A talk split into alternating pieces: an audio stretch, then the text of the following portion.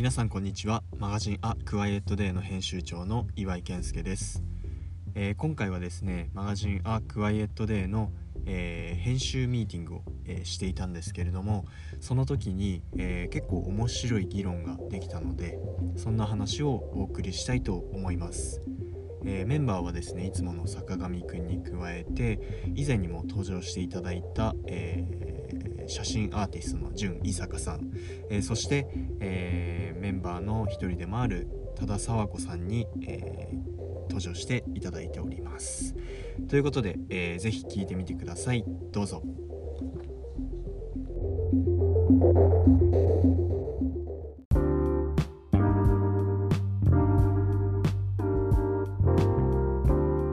やってんだけどなんかいろいろ考えてて今日ちょっとみんなと話したいことがうん。えっ、となんかさコロナとかになったりとかしてなんかこれから成長を目指すのかあっていうところがなんか成長拡大でここまで来たと思うんだけどそうじゃない方向性に行くのであれば何を目指していくべきなのかなっていうのをちょっと気になってて、あの今の話で言うとジャムとかもさ例えばまあなんかの間違いでザ・ジャムズクラブがめちゃくちゃ人気になったとするんじゃん。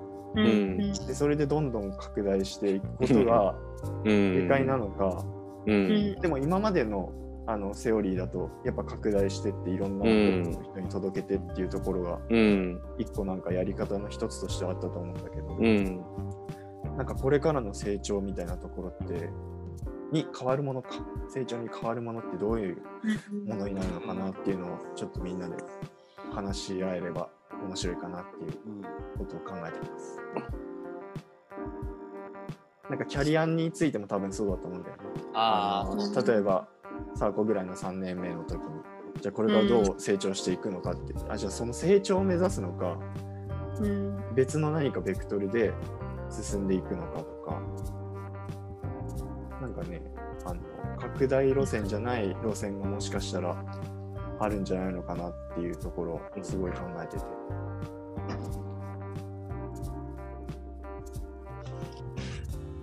難しいな。でもな、なんですかね。これ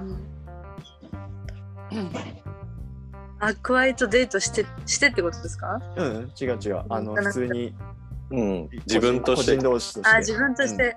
うんでもなんか、ああと世の世の中としてでもいい。世の中あ世の中でもいいよ。でもなんか、なんですかね、さっきの成長したら、うん。したいならいた方がいいみたいな話で言うと、んんん私はまだ多分成長する場がなんか今の会社とか仕事にあるなと思うので、うん。そっちの軸は持ちつつうん。なんか自分が好き好きって思えること、まあ、今の仕事ももちろん好きですけど、なんかその北欧で考えたこととか、うん。なんかやっぱり旅とかをしちゃいけないけどしている中で、うん。なんかすごい感じるものも多くてこの間あの瀬戸田っていうあの広島の島に友あ達があそこめっちゃ良さそうだ。うん。ともうなんか街づくりみたいなのをしてて、まあ、商店街盛り上げつつその拠点となるようなラウンジと、まあうん。あのまあ 4, 4部屋ぐらいしかないんですけど、うん部屋とあとレストランがあるような施設、うん。あとコーヒーロースターとかもあるようなところを作っていてでその本当に近くに、まあ、系列が同じ会社なんですけどアマン？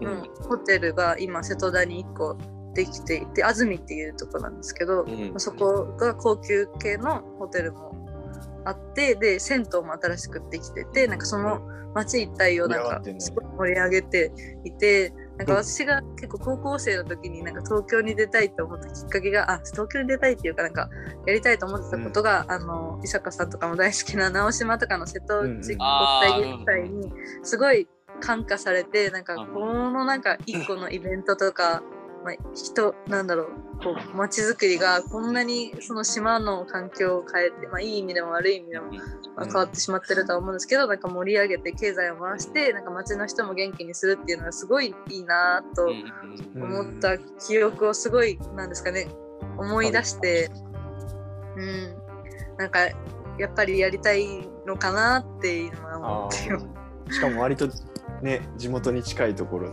そうですね。なんかえーやっぱ瀬戸内海見ると落ち着くというかなんかうん。やっぱいいなって思います。あ日本の原風景とも言われてるもんね。うん。へ海沿いの街というか、うん原風景というか、なんかやっぱり荒れ狂ってないからね、うん。流れ速いところはもちろんあると思うけど。そうなんですよ。へー。なので、なんかさっきの宿の話、宿じゃない、あの、土地の話じゃないですけど、うん。私はその人こう、なんか皆さんに、なんか一個拠点を持って、普段は貸しつつ、ななんですかね、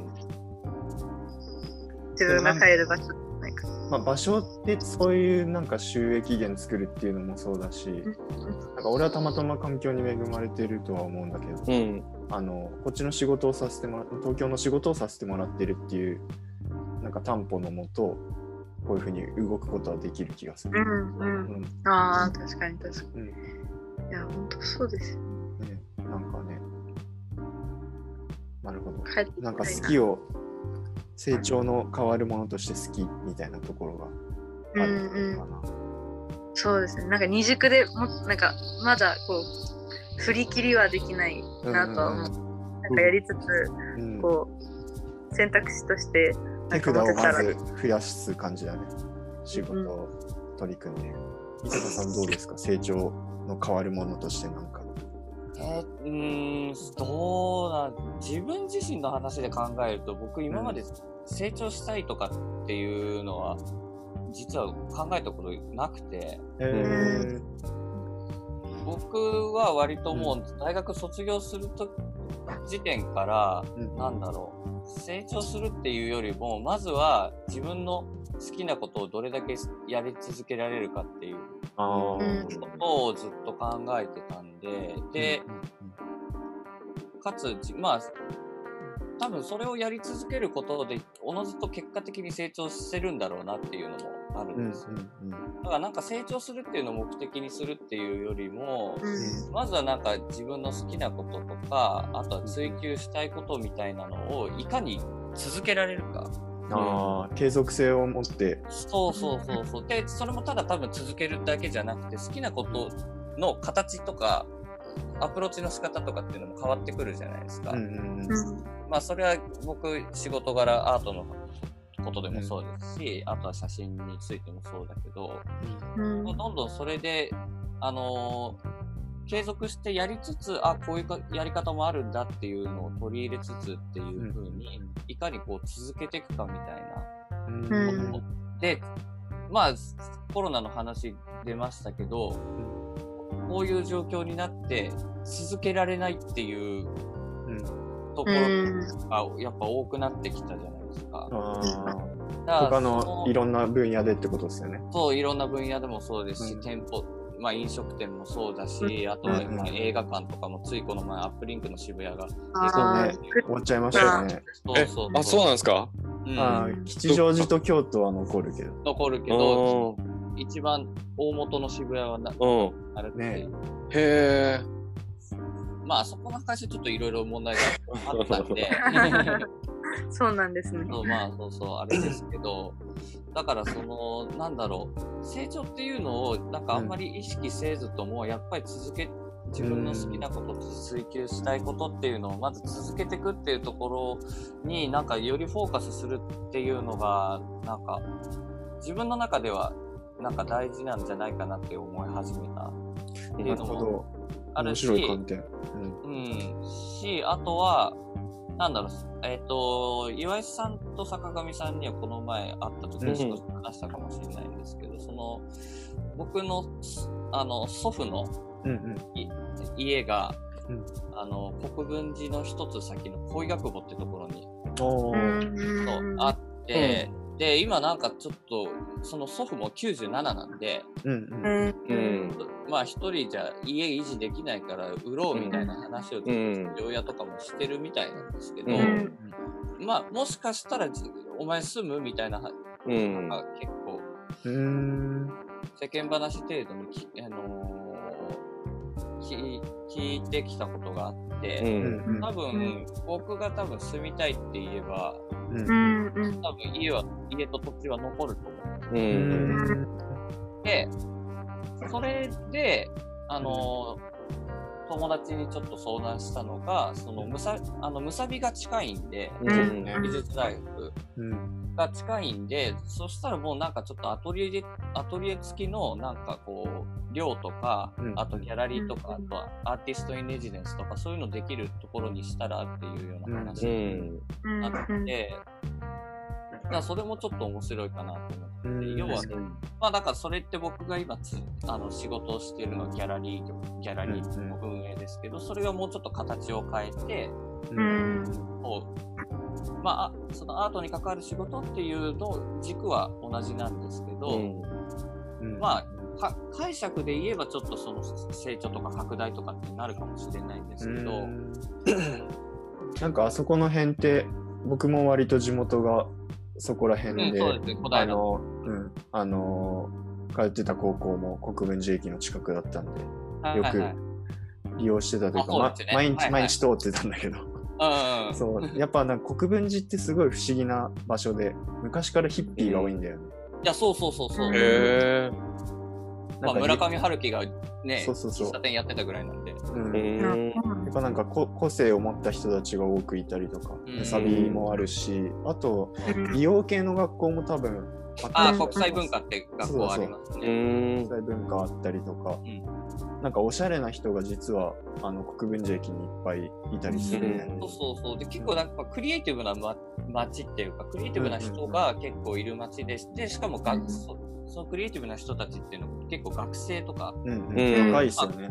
そう、だからこれからクリエイティブを担うっていう人材が多いんで、ううん。んだた例えばそういう街で寮とかそういうオルタナティブスペースとかっていうのを場所としてあれば、なんかその新しいハブになるっていうか拠点になる可能性はあるんじゃないかなと思って確かにそう。あのくるみどコーヒうん。ー。とかもね、はい。あのーなんていうんだろう、まあ、ちょっと世界観はあれかもしれないけど、うん。なんかやってることは地域通貨をすごいしてたりとか、ね。うん。結構面白いですよね。なんか、あれ？うん国分寺。くるみとコーヒーあるのも国分寺だっけ？西国分寺にあって、あとか、くるみど喫茶店っていうのが、か漢字の方だよね。そうそうそう、う。ん。うん。そこもね、2店舗やってたりとかして、うん、あとね、寮寮をやってんだって最近。あ、そうなんだ。そうやっぱへせ生活をしていく上でのコストを下げるために、共同寮みたいな、昔寮だった場所を買い取っ、それこそ買い取って、寮っぽくして、あのーなんだ、みんなで負担してうん。うん生きていくみたいなことをやってたりとかして、結構面白いなっていう。うん。うんなんか、そうね、今、今ですらちょっと早いのかなって思うけど、でもなんかゆくゆくはそういう感じに、なんかね、うん。長屋でみんなで住むじゃないけど、なんかそういう感じにもうんね、なっていくんだろうなって気がしてて。なるほど。ありがとうございます。け継続、好きと継続が出ましたね。うんさあ、さあ、私利私欲で、うん、私利私欲うん、やっぱり、もう、他者のことはどうでもいい。どうでもいい。一旦置いとくと。あうんもう、まあ、なんだろうね、成熟が軸になるのかなっていうふうには思ってるかな。個々の。個々の成熟ね。うんなるほど。まあ、クワイエットデーにも通ずるんだろうけど、結局自分を見つめて、うん。もう何が自分にとって幸せかっていうのを、まあコロナのおかげもあるのか、うん、うん。結構多分今までそこにベクトルがいってなかった人も強制的にならざるを得ない状況にはなったんじゃないのかなって。そうだね。うん。なんだろう。俺個人的には、私利私欲ですかね。うん。なんか、あんま誰かのために何かやろうって、今は思えてないかな。うん。なんか、それこそ岩井さんとかと知り合った時の方が、うんなんか世の中を変えたいとか、うん、これうん今回の、あの、MA、間についてにも俺書いたかもしれないけど、うん。なんか、他を変えようみたいな欲あが強かったところから、なんかそれがおこがましいなっていう、うんうんうん。俺の中で。うん。なんか、人を変えるなんてできないし、うんうんうん。まあ、その変えるきっかけを提供はできるけど、うんうんうん。なんかそこに対するエネルギーはもう終わった感じがあって、うんうんうん。まあ、結局自分が幸せならううんん多分周りも幸せになるんだろうなっていうふうには思ってる。うんうんうんうん。うん。なんかそれすごいなんかちょっとちょっとだけ観点違うかもしれないけど、うんあの土いじりを始めたじゃないですか。うん。あのなんかレジ袋を削減しましょうとか、うん。あの、うんプラのスプーンをとか言ってるけど、うん。なんかそれって本当に一つの選択肢でしかななくてうん。なんか本当に自分ごとにはなってないというか。うん。で実際その土いじりをしてうん。その微生物というか虫たちがちゃんと育ってふかふかな土を目にした時に、うん。なんかこれを続けるにはどうしたらいいのかっていう、なんかところから例えば、じゃあ生ゴミをコンポストにしてみようとか、なんかそういうところなんかやってる人がさ、ファーマーズのチームと一緒にうん。活動してたりとかさ、なんかそういうことがあったから耳にすごい近いところで耳にしてたりとか、うん。取り組みを見てきたんだけどなんか自分でやろうっていうのはあんま思わなかったんだようね。ん。でねなんかそういうところに自分が実際踏み入れた時にやっぱそういうスイッチがちゃんと入ってで自分でそういうのに気づいてやるっていうのがやっぱ一番なんか実行力というか説得力も含めて大きいところではあるからなんかねやっぱその自分軸にどううん。捉えて物事を考えていくかっていうのが一個うんあるかもしれない。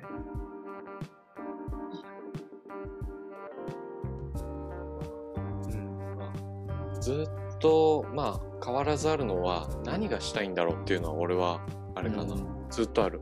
だから伊坂さんの話聞いてると羨ましいなって思う。うん、めっちゃわかります、それ。だって伊坂さんそう。伊坂さんはもう学生時代とかその前から多分もうこれが好きっていうのは明確にあるから、うん。うんさっき言った言動ができるのが羨ましいなって、あれはーそう。そこの軸があったら確かにその考えになるなーってうん。要は好きをこう追い詰めるうん。ことができるけど、うん。そこがもうねあポワンポワンしててうん。あそれが明確だとエネルギーもそっちに注げてうんそうです絶対そう楽しいんだけどそれがね明確じゃないとはって何しようかなみたいな。だかあらそれはもう本当課題俺の。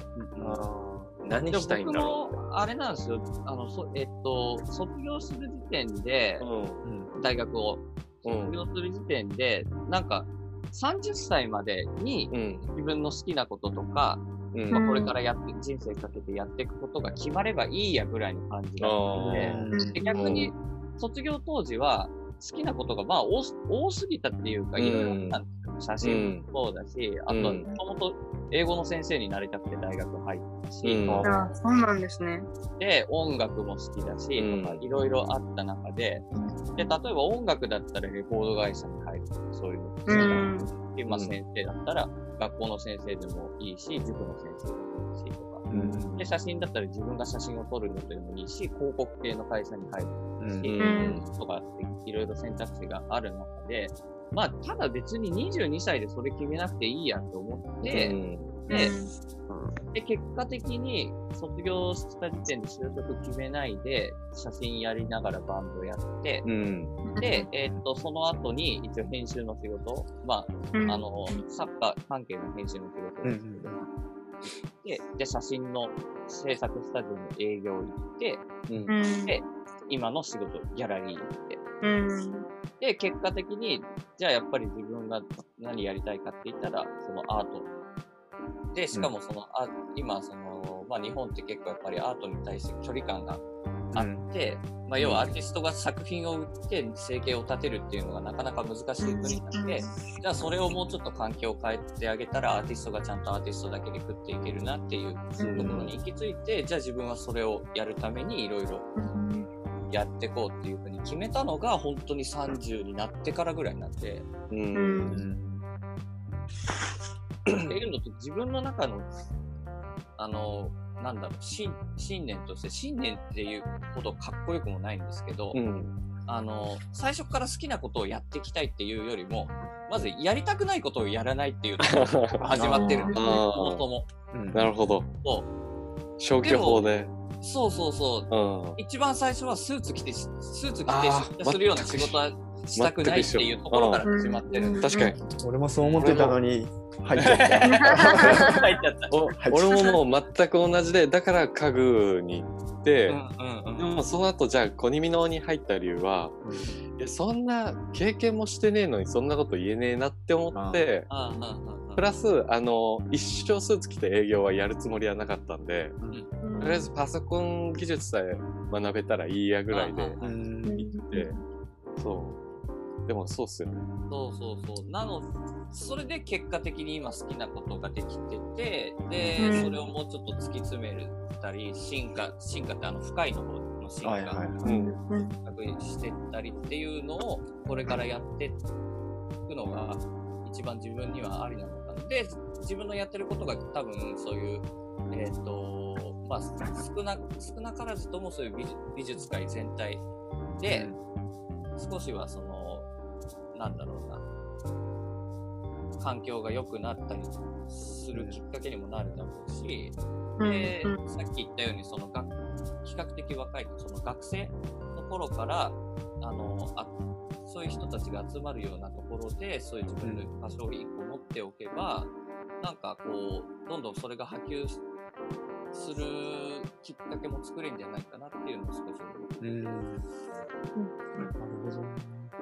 なんか、あれだね。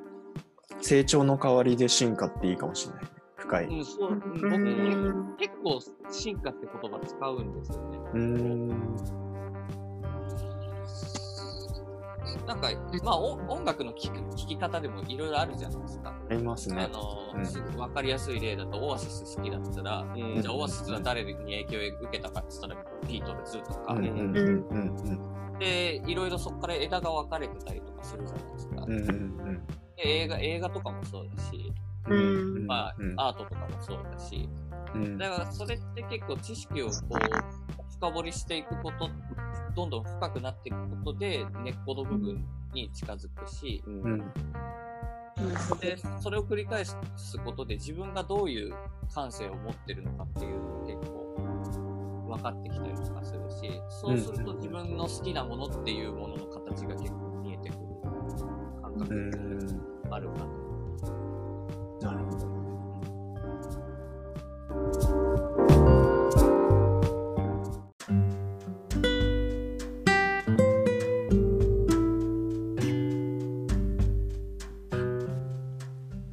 でしたでしょうか、えー今回はマガジン「ア・クワイエット・デー」の編集ミーティングの中から一部を、えー配信させていただきました。毎回ですねマガジン「ア・クワイエット・デー」の編集ミーティングはこういう何て言うんでしょうね。答えが一つじゃないような問いの中からいろんな意見を、えー出し合ってで、えー、とコンテンツを作っていっています。実際聞いていただいた皆さんはその成長の次に来るもの変わるものといったところはどのようにお考えでしょうか？是非そんな、えー意見だったりっていうのをメールや SNS などでいただけると嬉しいです。それでは次回の配信までごきげんよう。